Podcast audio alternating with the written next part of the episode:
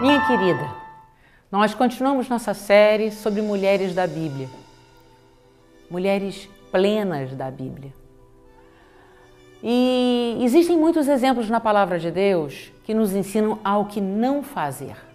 Essa mulher também não tem nome, ela é conhecida por ser a mulher de Ló. Ela era esposa de Ló. E a mulher de Ló, saindo de Sodoma, tem a, a orientação: não olhe para trás, caminhe para frente. Mas a mulher de Ló desobedeceu. E quando ela desobedece, ela se torna uma estátua de sal. Queridas, essa simbologia significa que quando nós ficamos olhando para trás na nossa vida, nós nos paralisamos. A estátua de sal, a coluna de sal, algumas Bíblias falam em coluna de sal, algumas tradições, é, fala do que está estático, do que está parado. E aí eu quero te perguntar, não para te trazer peso, mas você tem avançado na sua vida? A sua vida tem planos e projetos para o futuro? Você se enxerga daqui a seis meses, um ano, dez anos? Ou você leva a sua vida, sabe, do jeito que ela se apresenta? Se ela estiver bem, você está bem. Se ela estiver mal, você está mal. Você se programa para avançar? Você planeja a sua vida? Ou você é uma mulher saudosista que só olha para o passado?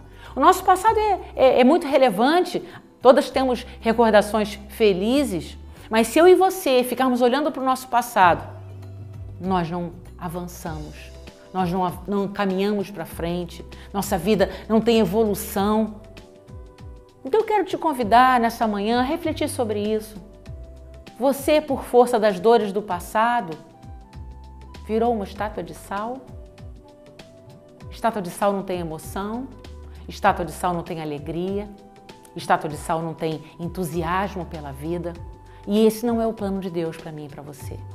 O plano de Deus para as nossas vidas é que haja atitude, é que haja enfrentamento. Como nós falamos da mulher hemorrágica. Esse é o plano de Deus para a minha vida e para a sua. Para que sejamos mulheres virtuosas, como falamos semana passada, mulheres que têm força interior, mulheres que caminham, mulheres que trabalham, que vão atrás, não sentem pena delas mesmas, Coitadinha de mim, ninguém me ama, ninguém me quer. Querida, faça a sua vida, vambora. Nada de olhar para trás. O plano de Deus para minha vida e para a sua é que nós possamos avançar. Plenitude fala de avanço. Plenitude fala de autonomia. Se você colocar sua vida na mão de pessoas e de coisas, você não tem autonomia emocional. E se você não tem autonomia emocional, você não, não se permite ter uma vida plena e andar para frente. Caminhar não significa sempre acertar. Muitas vezes erramos, tomamos decisões erradas. Mas fazemos o que com os nossos erros? Aprendemos com eles e começamos de novo.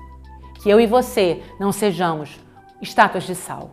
Que nós possamos olhar para frente, olhar para o futuro e crer verdadeiramente que os planos de Deus para minha vida e para a sua são de avanço, são de plenitude e são de atitude. Por isso, faça a sua parte. Faça a sua parte. Olhe para frente, caminhe, enfrente a vida e você vai experimentar uma vida plena. Um beijo grande e que Deus te abençoe.